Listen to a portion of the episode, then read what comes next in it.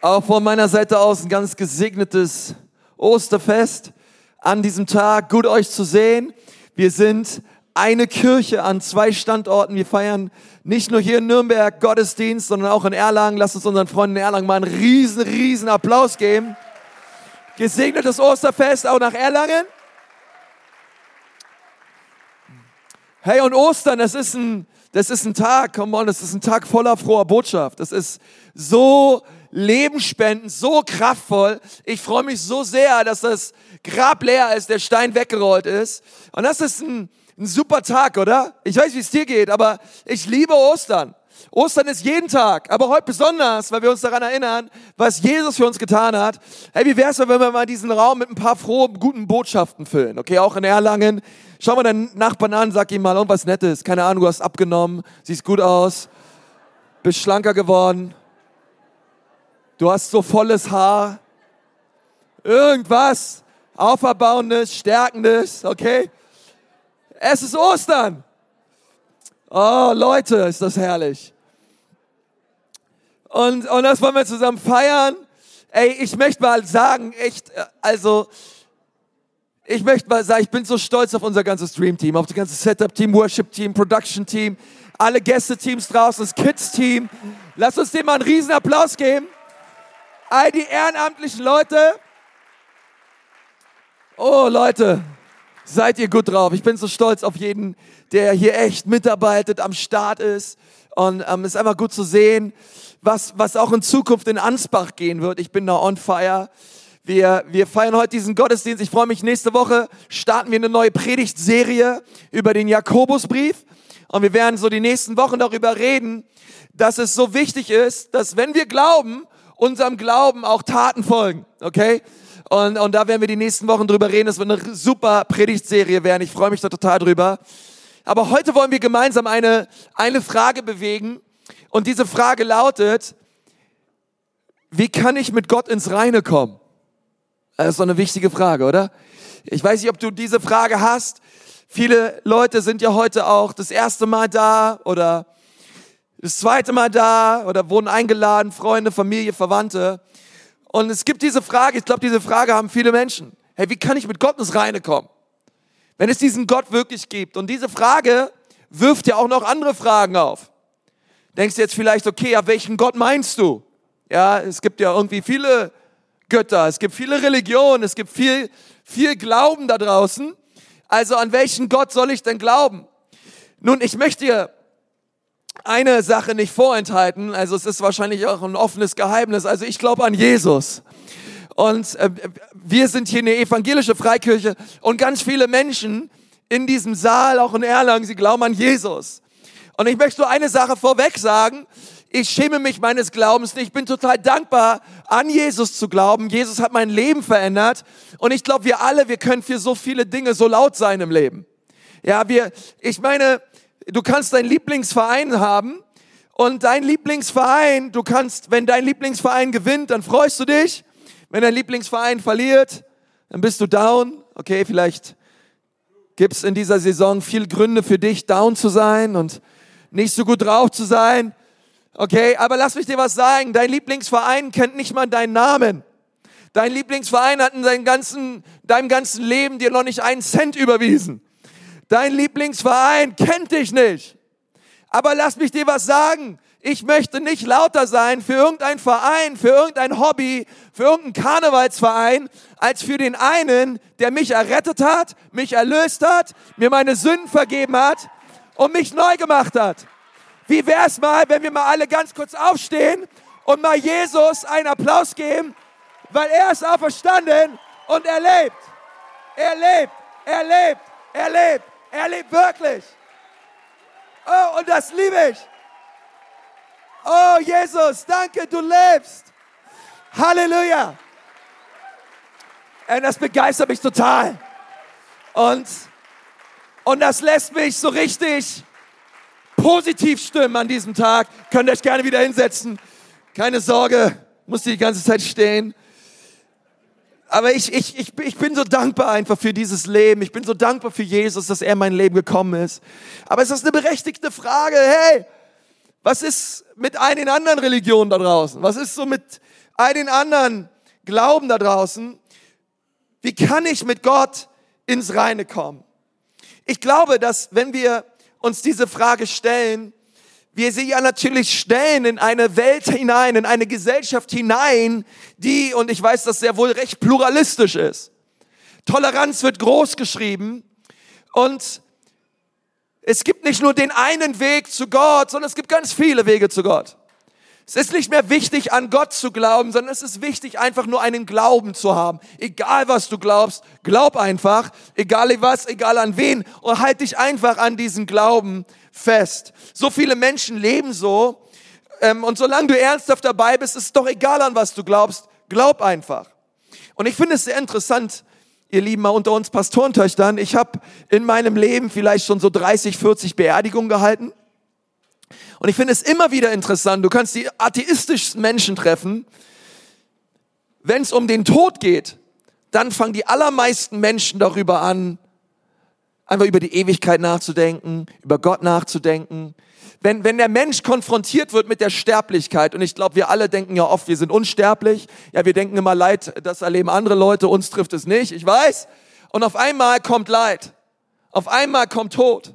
Auf einmal werden wir konfrontiert mit Realitäten und Wahrheiten dieses Lebens, welche uns dazu führen, vielleicht darüber nachzudenken, ob es ein höheres Wesen gibt. Ob es vielleicht wirklich diesen Gott gibt. Um was geht es in diesem Leben? Arbeiten, essen, schlafen, arbeiten, essen, schlafen, arbeiten, essen, schlafen, Urlaub, Halleluja. Arbeiten, essen, schlafen, Urlaub und Rente, Halleluja. Und dann, und, oh, und wir, und wir sind so, so schnelllebig, wir gehen durch dieses Leben und manchmal ist es, glaube ich, gut, wie Tagen, wie Tagen wie dieser, an Ostersonntag, darüber zu reden, darüber nachzudenken, hey, vielleicht gibt es mehr im Leben als arbeiten, essen, schlafen, Urlaub. Arbeiten, essen, schlafen, Rente. Dann ist es vorbei. Vielleicht gibt es mehr. Und Leute fangen an, darüber nachzudenken und entwickeln oft, ich nenne das mal, eine Alles wird gut Theologie. Besonders in Anbetracht des Todes eine Alles wird gut Theologie. Ja, da, damit meine ich, dann kommen so Sachen, und egal ob Menschen christlich sind oder nicht, wir sagen Sachen wie, er ist jetzt an einem besseren Ort. Schon mal gehört? Ja. Sie ist jetzt an einem besseren Ort. Sie ist jetzt ein Engel. Oma ist jetzt da oben und schaut auf uns herab. Ich weiß nicht, wie es dir geht, aber es gibt mindestens drei Zeitpunkte am Tag, wo ich nicht möchte, dass irgendeine Oma auf mich herabschaut, ja. Ähm, aber Oma, Oma ist jetzt oben und schaut auf uns herab, okay? Und wir, wir entwickeln so eine, so eine alles wird gut Theologie und, und die Frage ist aber, hey, warte mal. Um was geht es im Leben? Wie kann ich mit Gott ins Reine kommen?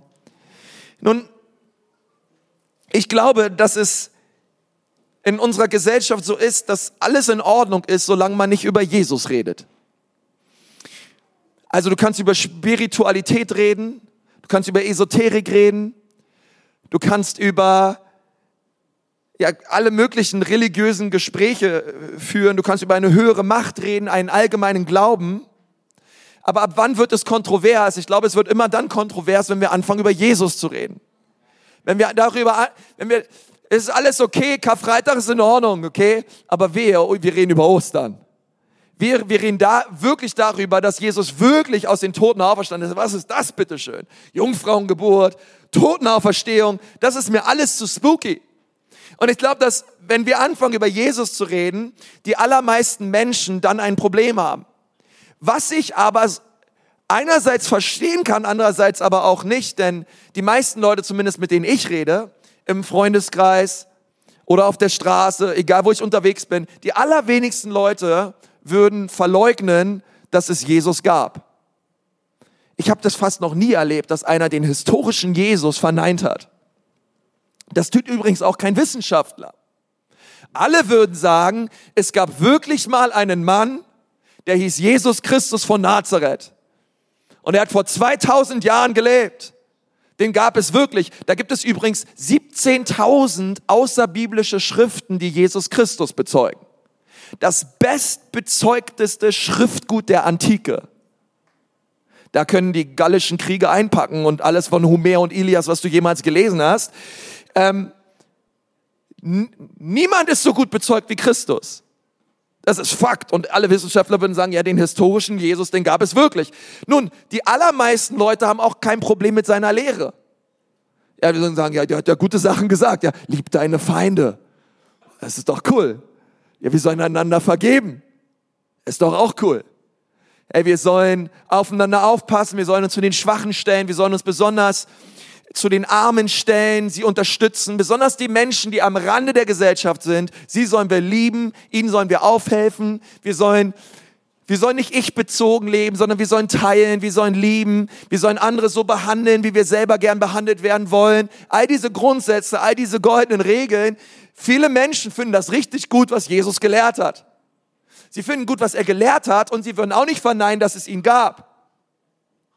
Aber die meisten Leute, und das würde ich so mal analysieren, sie hängen sich an etwas auf bei Jesus, wo sie sagen, damit kann ich nicht mitgehen und das ist der Grund, warum ich nicht glaube.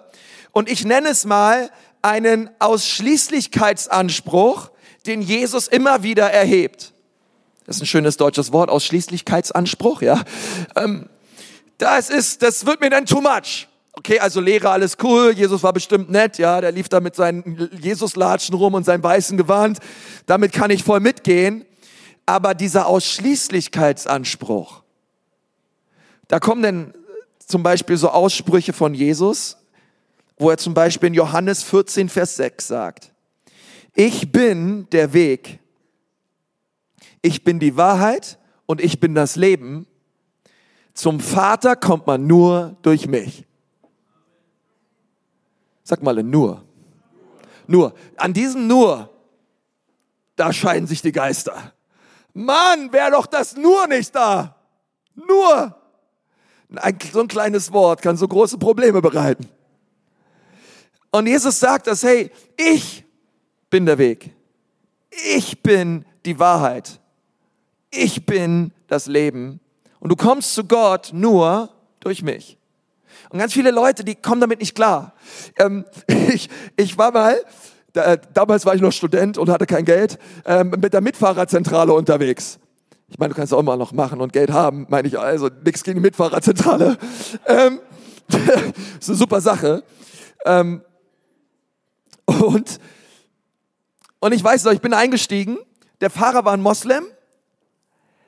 Der Beifahrer war ein Hindu hinten neben mir, das habe ich dann im Gespräch rausgefunden, saß ein Jude und dann saß ich dort. Wahre Geschichte. Ja? Muslim ist das Auto gefahren, Beifahrer war ein Hindu, Jude. Ich sage, das war eine hammermäßige Autofahrt, glaub mir. Ähm, weil das ist so, man kommt ins Gespräch und ihr wisst ja, euer Pastor, der kann ja wieder die Klappe nicht halten und äh, da vergehen nicht viele Minuten, dann fragt man sich so, was machst denn du und so weiter. Damals habe ich gesagt, ja, ich studiere Theologie und so. Und dann haben wir angefangen, über Gott zu reden. Über Gott. Und weißt du, was cool ist? Wir können alle an etwas Unterschiedliches glauben. Es hat überhaupt nichts damit zu tun, dass ich gleichzeitig, dass wir Menschen nicht ehren oder lieben. Da steht, hey, du kannst mit, ich kann mit allen möglichen Leuten unterwegs, ich, ich, ich liebe einfach Menschen, weil sie Menschen sind, okay? Es hat ja nichts damit zu tun, dass man andere nicht respektiert und ehrt und wertschätzt. Ohne Frage, das wollen wir tun, dazu hat Jesus uns berufen. Aber was ich festgestellt habe, während und nach dieser Autofahrt, ist eine Sache. Wir haben sicherlich alle nicht den gemeinsamen Glauben. Und was ist, das ist immer, was viele Leute sagen. Le viele Leute sagen, die ganzen Weltreligionen, die haben alle ein gemeinsames Fundament und sind vielleicht oberflächlich unterschiedlich. Und was ich feststelle ist, alle Weltreligionen sind fundamental verschieden und haben allerhöchstens an der Oberfläche einige Gemeinsamkeiten. Ähm, das, wird, das merke ich immer wieder. Es ist nicht alles das Gleiche. Okay?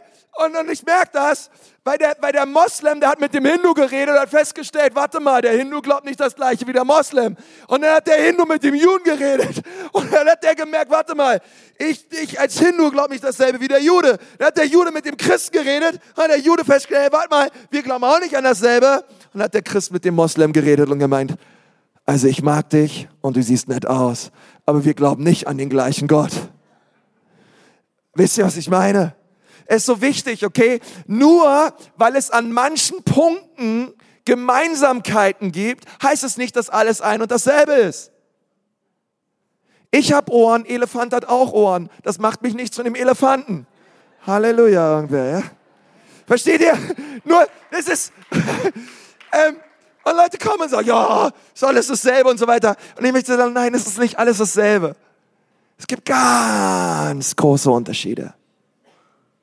Zum Beispiel im Hinduismus und im Buddhismus gibt es keine Vergebung der Sünden. Es gibt es nicht, dass, dass Sünde vergeben wird, sondern ganz oft ist es so, du musst ganz viel leisten, du musst ganz viel machen für dein Karma. Im, im Hinduismus ist es so, dass du beispielsweise, der Hinduismus, ich meine, der der glaubt an einen sehr unpersönlichen Gott, dem man sich nur durch die Anbetung vieler anderer Götter nähern darf. Der Hinduismus allein hat über 3306 Götter, die angebetet werden und die verehrt werden. Ähm, im, Im Islam sehen wir, dort gibt es Allah und Allah ist ausschließlich Gott, Allah wird angebetet und und auch im Islam ist es so, hey, dein Stand vor Allah ist ausschließlich abhängig von deinen Taten und von deinen Leistungen, von deinen Werken. Es ist wie im Buddhismus, wenn du Gutes tust, wird dir Gutes widerfahren. Wenn du Schlechtes tust, wird dir Schlechtes widerfahren. Aber alles steht und fällt mit deiner Performance. Alles steht und fällt damit, wie du drauf bist, was du tust oder was du nicht tust. Christentum ist etwas völlig anderes. Weil beim Christentum geht es darum, dass Gott seinen Sohn Jesus sandte, er uns durch Jesus seine Liebe zeigte und uns Vergebung offeriert durch das Kreuz. Und man wird nicht gerecht durch andere Götter, man wird nicht gerecht durch die eigene Performance und die eigenen Leistungen, sondern man wird nur gerecht durch das, was Jesus Christus am Kreuz für einen getan und vollbracht hat, indem man sein Glauben auf Jesus wirft, auf Jesus richtet, was er für uns getan hat. Oh, und das ist so wichtig, denn das Konzept von Gnade gibt es nur bei Jesus. In keiner anderen Religion dieser Welt. Und das habe ich schnell herausgefunden, als ich dann in der Mitfahrerzentrale unterwegs war mit meinen Freunden und gemerkt habe, hey, warte mal, es ist gar nicht so, wie die da draußen immer alles sagen, alles ist dasselbe. Es gibt große Unterschiede. Und ich möchte dir drei Gründe nennen, warum ich an Jesus glaube. Warum Jesus mich überzeugt. Seid ihr dabei? Ja, drei, drei Punkte. Drei Punkte möchte ich dir geben. Und das erste in Erlangen, hört gut zu, der erste Punkt, warum ich überzeugt bin von Jesus und was mich berührt von ihm, war sein Dienst. Sein Dienst. Und ich sag dir auch, was ich damit meine. In Markus 2, die Verse 16 bis 17, lesen wir darüber, was Jesus getan hat und wir lesen darüber, warum er kam. Als nun die Schriftgelehrten, die zur Partei der Pharisäer gehörten, sahen, dass Jesus mit solchen Leuten aß, sagten sie zu seinen Jüngern, wie kann er nur zusammen mit Zolleinnehmern und Sündern essen? Die ist darüber aufgeregt. Zöllner, hey, das waren böse Leute, das waren Diebe. Und Sünder, und die Kategorie Sünder ist eine sehr weite Kategorie, oder? Da fällt alles rein. Wie kann er mit Menschen, die offenkundig mit Gott nichts an Hut haben, zusammen essen? Jesus hörte das und entgegnete ihnen, nicht die Gesunden brauchen den Arzt, sondern die Kranken ich bin nicht gekommen, um Gerechte zu rufen, sondern Sünder. Was mich an Jesus begeisterte, warum ich an Jesus glaube, ist, weil Jesus nicht für Menschen kamen, die offenkundig perfekt waren. Er nicht für Menschen kam, die im Leben alles gebacken bekommen. Er nicht für Menschen kam, die gesagt haben, ich schaffe es auf meiner eigenen Kraft, aus meiner eigenen Moral, aus meinem eigenen Gutdünken, gut dazustehen. Er kam nicht für Gerechte, Klammer auf, Selbstgerechte, Klammer zu. Er kam für Sünder. Er kam für Menschen, die gesagt haben, hier bin ich, Gott, ich brauche Hilfe. Help. I need somebody. Help. Für die ist Jesus gekommen. Leute kommen und sagen, ey, warte mal, Mann, ey, dieses, oh Mann, ey, ich hab so, oh, ich hab so, so viel Scheiß gebaut im Leben. Ich habe Dinge getan, Dinge gesagt, die waren nicht in Ordnung, meine Ehe ist kaputt oder keine Ahnung, vielleicht hast du, ähm, es kann sogar sein, dass du hier sitzt und du sagst nach außen in meinem Leben, das ist alles cool. Ich meine, ich bin gut versorgt, ich habe ein gutes Gehalt, fahren dreimal im Jahr Urlaub, es ist alles cool, aber du merkst in deinem Inneren, wenn du dich abends ins Bett legst, über dein Leben nachdenkst, das ist eine tiefe Leere in dir. Du merkst auch, Mann, ich brauche Hilfe. Ich brauche Jesus. Außen ist alles cool, aber meine Seele ist leer. Und das finde ich so cool an dem Dienst von Jesus, dass er für Sünder gekommen ist. Für Menschen, die Gnade brauchten, die Hilfe brauchten, die Erbarmen und Barmherzigkeit brauchten. Nicht für die Perfekten, sondern für die Unvollkommenen. Ist irgendwer da, der sagt, okay, das qualifiziert mich. Ich gehöre zum Club der Unqualifizierten. Irgendein Unqualifizierter im Haus Gottes heute. Amen, Amen, Amen. Und übrigens ich auch. Wir, wir sitzen alle im selben Boot. Wir brauchen Jesus. Wir brauchen sein Erbarmen. Wir brauchen seine Gnade. Ich, ich, ich schaffe es im Leben nicht. Und das war so cool, weil Jesus war unterwegs. Er hat so viele Wunder getan. Er hat so viele Menschen errettet, wiederhergestellt. Sein Dienst war ein Dienst der Kraft und der Versöhnung. Jesus ging durch diese Erde und er, er, hat, er hat Wunder getan. Menschen wurden für immer verändert. Leute, die abgeschrieben wurden von anderen Religionen, weil andere Religionen gesagt haben, du passt nicht zu uns. Leute wurden ausgeschlossen aus der Synagoge, weil sie nicht rein genug waren, weil sie zu kaputt waren. Und dann kommt Jesus und sagt, all ihr Leute, alle ihr, die ihr ausgeschlossen wurdet von anderen Religionen, weil ihr nicht gut genug performt, weil ihr nicht genug leistet, weil ihr nicht genug gebt. All ihr, die ihr ausgeschlossen seid, kommt zu mir. Kommt zu mir. Kommt zu mir. Ich will euren Seelen Ruhe schenken. Und so haben sich um Jesus Menschen versammelt, die vor der Welt nichts wert waren. Und das begeistert mich an Jesus. Er ist nicht gekommen, einen Holy Club zu gründen. Er ist nicht gekommen, um ein, einen VIP-Club zu gründen für die Perfekten und für die Tadellosen, sondern er ist gekommen für arme und schwache und bedürftige und, und hilfsbedürftige Menschen, so wie du und ich, die wissen, ich komme so nicht weiter. Ich brauche jemanden, der mich rettet, der mir vergibt. Ich bin nicht Mönchhausen. Ich brauche einen Retter. Und für die Menschen ist Jesus gekommen. Und das begeistert mich an Jesus. Das Zweite, was mich an Jesus begeistert, ist natürlich seine Auferstehung. Seine Auferstehung ist der Hammer, oder? Das kann sich kein Mensch dieser Welt ausdenken. Er ist gekommen auf diese Welt. Er lebte 30 Jahre, die Bibel sagt, und dann ging sein Dienst los. Dreieinhalb Jahre reiste er durchs Land. Niemals mehr als 100 Kilometer von seinem Geburtsort entfernt tat er Wunder. Er hat nie ein Buch geschrieben, er hat nie ein Interview gegeben, er hatte nie Follower auf Instagram. Er hatte richtige Follower.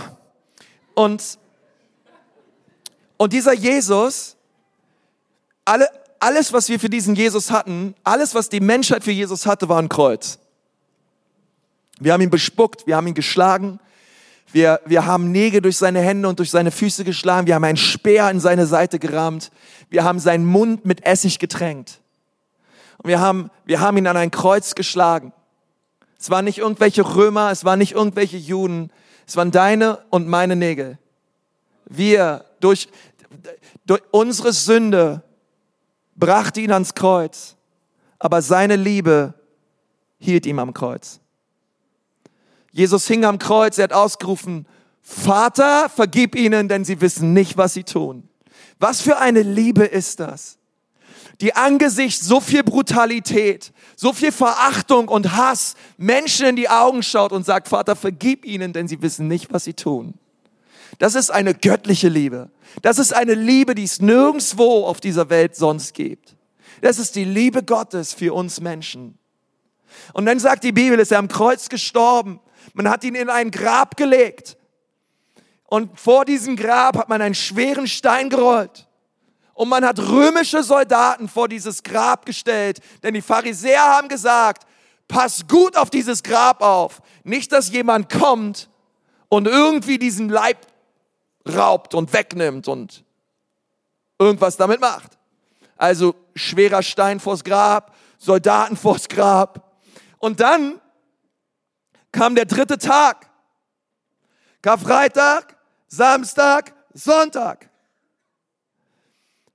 Der Grab, das, das, der Grab, das Grab, der, der Stein, das meine ich, wurde von Engeln beiseite gerollt und Jesus stand auf den Toten wieder auf. Und dann kam Maria und Martha und all die anderen Ladies, die sind dann zum Grab, weil die wollten da irgendwie was, so nette Blümchen hinlegen oder so. Oder Kerzen anzünden. Und dann haben sie gesehen, hey, warte mal, der Stein ist weg. Dann sind sie ins Grab reingekommen, da lagen nur noch diese Tücher. Und dann gehen sie raus aus dem Grab und dann begegnet ihnen außerhalb des Grabes der auferstandene Christus. Und er sagt zu diesen Frauen, hey, geht mal zu den Jüngern und sagt ihnen, dass ich auferstanden bin. Ich bin nicht mehr im Grab. Du brauchst doch hier nicht mehr reingehen, hier nach mir suchen. Ich bin auferstanden. Ich lebe. Und weil ich lebe, sollt ihr auch leben. Sagt das den Jüngern. Und sie gehen zu den Jüngern und so weiter. Und, und die Geschichte geht weiter und weiter und weiter und weiter. Dann lesen wir in der Apostelgeschichte 3, Vers 15 folgendes.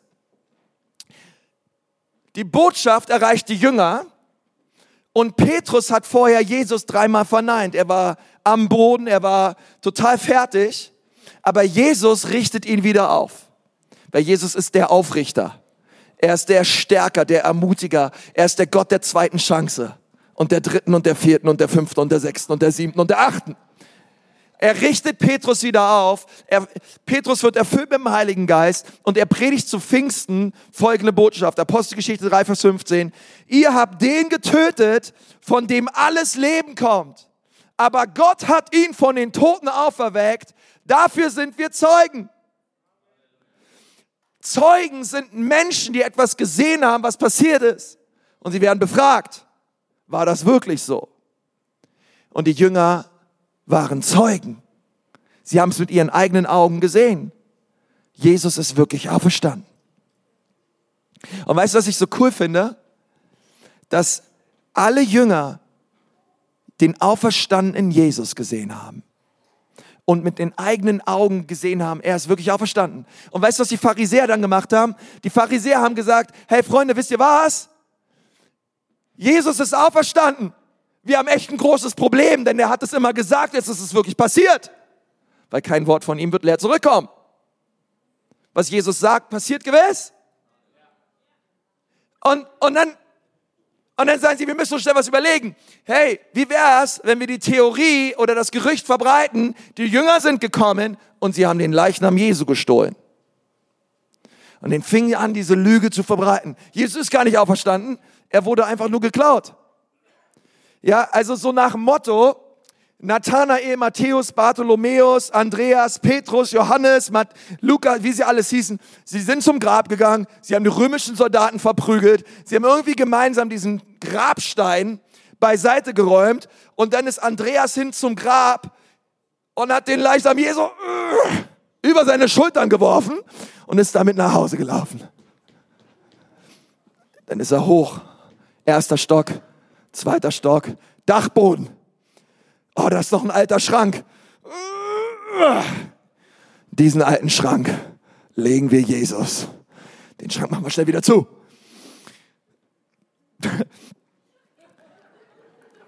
Die Jünger hätten den Leichnam Jesu geklaut. Diese Botschaft sollte ausgehen. Nun, es gibt mehrere Gründe, warum ich diese Theorie nicht unterstützen kann und auch nicht glaube, natürlich. Aber das aller, die allerwichtigste Botschaft für mich ist, dass es historisch bewiesen ist, dass alle Jünger außer Johannes den Märtyrertod gestorben sind. Den Märtyrertod. Das bedeutet, sie haben alle ihr Leben gegeben für den Glauben an Jesus. Jetzt stell dir mal vor, Andreas, okay? Das Andreaskreuz, was wir bei Bahnübergängen kennen, heißt Andreaskreuz, weil der gute Jünger Andreas an einem Kreuz ähm, gestorben ist, welches aussieht wie das Andreaskreuz. Und er ist an diesem Andreaskreuz gestorben, weil er gesagt hat, er glaubt an Jesus und er wird niemals Jesus verneinen. Glaubst du im Ernst? Andreas hätte sein Leben für Jesus gegeben, wenn er genau gewusst hätte, hey, warte mal, dieser Jesus liegt oben bei mir im Dachboden, im Schrank. Aber das halte ich jetzt einfach mal hier aus und tu einfach mal so, weil diese Lüge muss weiterleben. Alle Jünger gaben ihr Leben für Jesus, außer Johannes. Johannes wurde mehrere Male in Öl gekocht, seine Beine ins Öl gelegt, furchtbare Dinge erlebt. Und dann gab es nach der Auferstehung einen Jünger, der hieß Thomas. Thomas konnte es nicht recht glauben, er war am Zweifeln. Er hat gesagt, Jesus, ich muss deine Wundmale sehen. Jesus streckt seine Hände aus. Thomas fest mit seiner Hand, mit seinem Finger die Wundmale Jesu an. Und er sagt, mein Herr und mein Gott, Jesus, du bist es wirklich. Du bist wirklich auferstanden. Weißt du, die Kirchengeschichte sagt uns, dass Thomas derjenige war, der das Evangelium bis nach Indien gebracht hat. Dieser Thomas war der allererste Missionar in Indien und er hat das Evangelium von der Gnade und von der Liebe Gottes bis nach Indien gebracht. In Indien hat er Jesus verkündigt, in Indien hat er Gemeinde gebaut und Gemeinden gegründet, bis irgendwann Brahmanen zu ihm kamen und gesagt haben, lieber Thomas, hör auf damit, hör auf, Jesus zu verkünden. Wir wollen diese Botschaft von diesem Jesus nicht mehr hören. Verneine ihn oder wir bringen dich um. Und er hat gesagt, ich werde niemals Jesus verneinen. Und sie haben ihn umgebracht. Sie haben, ein, sie haben ein, eine, eine Lanze durch ihn durchgestochen und haben ihn, bei, haben ihn gegrillt. Das ist das, was die Kirchengeschichte über unseren lieben Thomas sagt. Aber gewiss nicht für eine Lüge.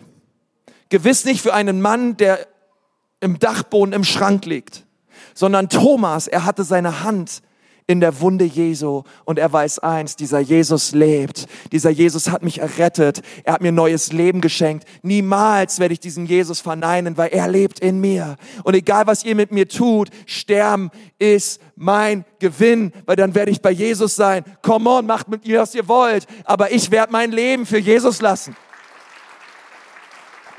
Und das, und das ist gleich, was wir letztes Jahr erlebt haben. Über 180.000 Christen wurden letztes Jahr umgebracht, weil sie an Jesus glauben. Und nicht für eine Lüge, sondern sie alle, wie wir auch, haben erlebt, Jesus gibt es wirklich. Jesus hat wirklich unser Leben verändert. Er schenkt wirklich neues Leben.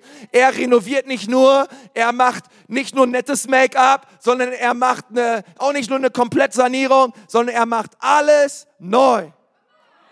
Er macht keine bessere Version von meinem früheren Ich, sondern er macht mich zu einer neuen Schöpfung. Er schenkt mir ein neues Herz. Und dieses neue Herz möchte Jesus dir auch schenken. Es ist sein Dienst, es ist seine Auferstehung. Und das Dritte, und damit möchte ich abschließen, der Keyspieler kann gern schon nach vorne kommen. Es ist seine Botschaft, seine Botschaft, die mich so berührt. Seine Botschaft. Römer 3, Vers 22. Es ist eine Gerechtigkeit, deren Grundlage der Glauben an Jesus Christus ist und die allen zugute kommt, die glauben. Wie komme ich ins Reine mit Gott? Wie schaffe ich es, ins Reine mit Gott zu kommen? Ich möchte dir sagen, hier steht nicht für all die, die gute Werke aufweisen, für all die, die konfirmiert sind, für all die, die in die Kirche gehen, für all die, die vor Mittagessen beten, für all die, die das Vaterunser auswendig können, sondern für all die, die glauben. Glauben an was? Dass Jesus Christus für unsere Sünden und unsere Schuld gestorben ist, dass er am dritten Tage wieder auferstanden ist und dass es nur einen Ausweg gibt aus dem Sündenschlamassel unseres Lebens und das ist Jesus. Es ist sein Blut. Es gibt keinen anderen Weg. Die Wahrheit ist immer exklusiv. Wahrheit ist immer exklusiv. Es tut mir leid. Zwei plus zwei sind vier. Aber die Wahrheit ist immer exklusiv. Und in diesem Fall ist sie exklusiv gut. dass Jesus gekommen ist für Menschen, wie wir es sind. Dass Gott selber unser Dilemma sah, er Mensch wurde und er gekommen ist. Und er sagt, es gibt nur eine Sache, wodurch der Mensch gerecht wird. Und das ist der Glaube an Jesus. Die Bibel sagt, wie wollen die Menschen glauben, wenn sie nicht hören? Wie wollen sie, wie wollen sie hören, wenn es nicht verkündigt wird? Und ich habe dir heute Jesus verkündigt. Ich will dir sagen, dass Jesus Christus dich liebt. Ich will dir sagen, dass seine Botschaft nicht diskriminierend ist, sondern inklusiv ist. Egal was du getan hast, egal wo du herkommst, egal was für einen sozialen Stand du hast, egal welche Hautfarbe du hast und egal wie viele unmenschliche Dinge du in deinem Leben schon getan hast, egal wie viele Sorgen und Probleme du hast oder wie viele Ängste du hast, egal was du schon alles Abgefahrenes getan hast oder nicht, Jesus liebt dich. Gott hat dich so sehr lieb, dass er seinen Sohn Jesus sandte für dich, damit du nicht verloren gehst. Gott will nicht, dass du verloren gehst. Und es gibt eine Zeit, und es ist diese Zeit auf dieser Erde, wo du jetzt hier sitzt und hörst, wo Gott sagt, hey, jetzt ist Zeit der Gnade. Jetzt ist Zeit so, jetzt ist die Zeit der Umkehr. Jetzt kannst du noch kommen. Denn es wird eine Zeit geben, der werden wir nicht mehr umkehren können. Da ist alles vorbei. Es wird eine Zeit geben, wo auch wir sterben, aber dann ist es zu spät. Aber heute am Ostersonntag sitzen wir hier. Draußen scheint die Sonne. Ich weiß, wir sehen sie alle nicht. Aber sie scheint. Es ist ein schöner Tag. Aber es kann der beste Tag deines Lebens werden, wenn du dein Leben Jesus anvertraust. Und sagst, Jesus, ich habe viele Dinge in meinem Leben getan, die waren vor dir nicht in Ordnung. Bitte vergib mir meine Sünden. Bitte mach mich neu. Ich habe das gemacht in meinem Leben. Ich war mal ein rebellischer, aggressiver junger Mann. Ich habe mein Leben Jesus gegeben und Jesus hat mich für immer verändert. Und du kannst das auch erleben. Du musst nicht mit deinen Sünden wieder rausgehen, sondern du kannst sie im Glauben bei Jesus ablegen an diesem Tag. In Erlangen, in Nürnberg. Jeder ist eingeladen. Lass uns gemeinsam die Augen schließen. Gerne für uns beten. Herr Jesus, ich danke dir von ganzem Herzen, dass du ein guter, gnädiger Gott bist. Und ich danke dir, dass es wahr ist. Du liebst jeden Menschen. Du liebst jeden Menschen in diesem Saal, auch in Erlangen, alle Menschen, die meine Stimme hören. Und ich bitte dich, Jesus, dass du uns neu machst. Ich bitte dich, Jesus, dass du uns veränderst. Und wenn du hier sitzt und du sagst, Pastor, ehrlich gesagt, ich merke in meinem Leben, ich brauche Gott. Ich möchte Gott heute das Steuerrad meines Lebens übergeben, weil ich ihn brauche. Jesus ist gekommen, nicht für die Gesunden, er ist gekommen für die Kranken. Er ist gekommen für die Hilfsbedürftigen.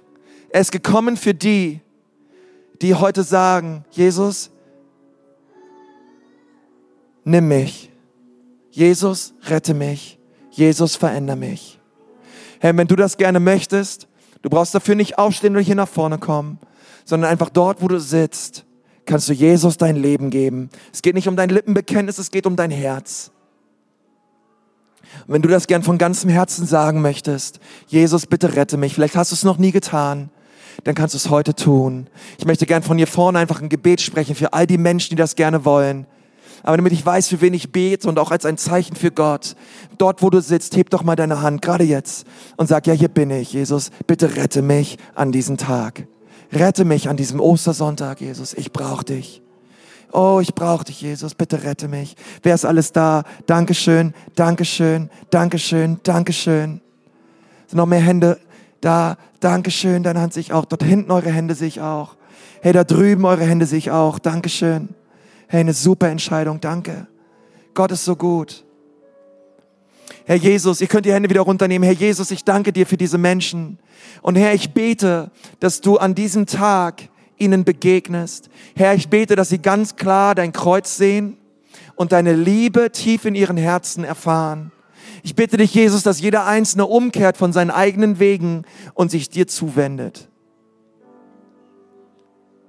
Danke, dass du uns annimmst, so wie wir sind. Herr, und so wollen wir kommen, wie wir sind und deiner Liebe und deiner Gnade begegnen. In Jesu Namen. Amen.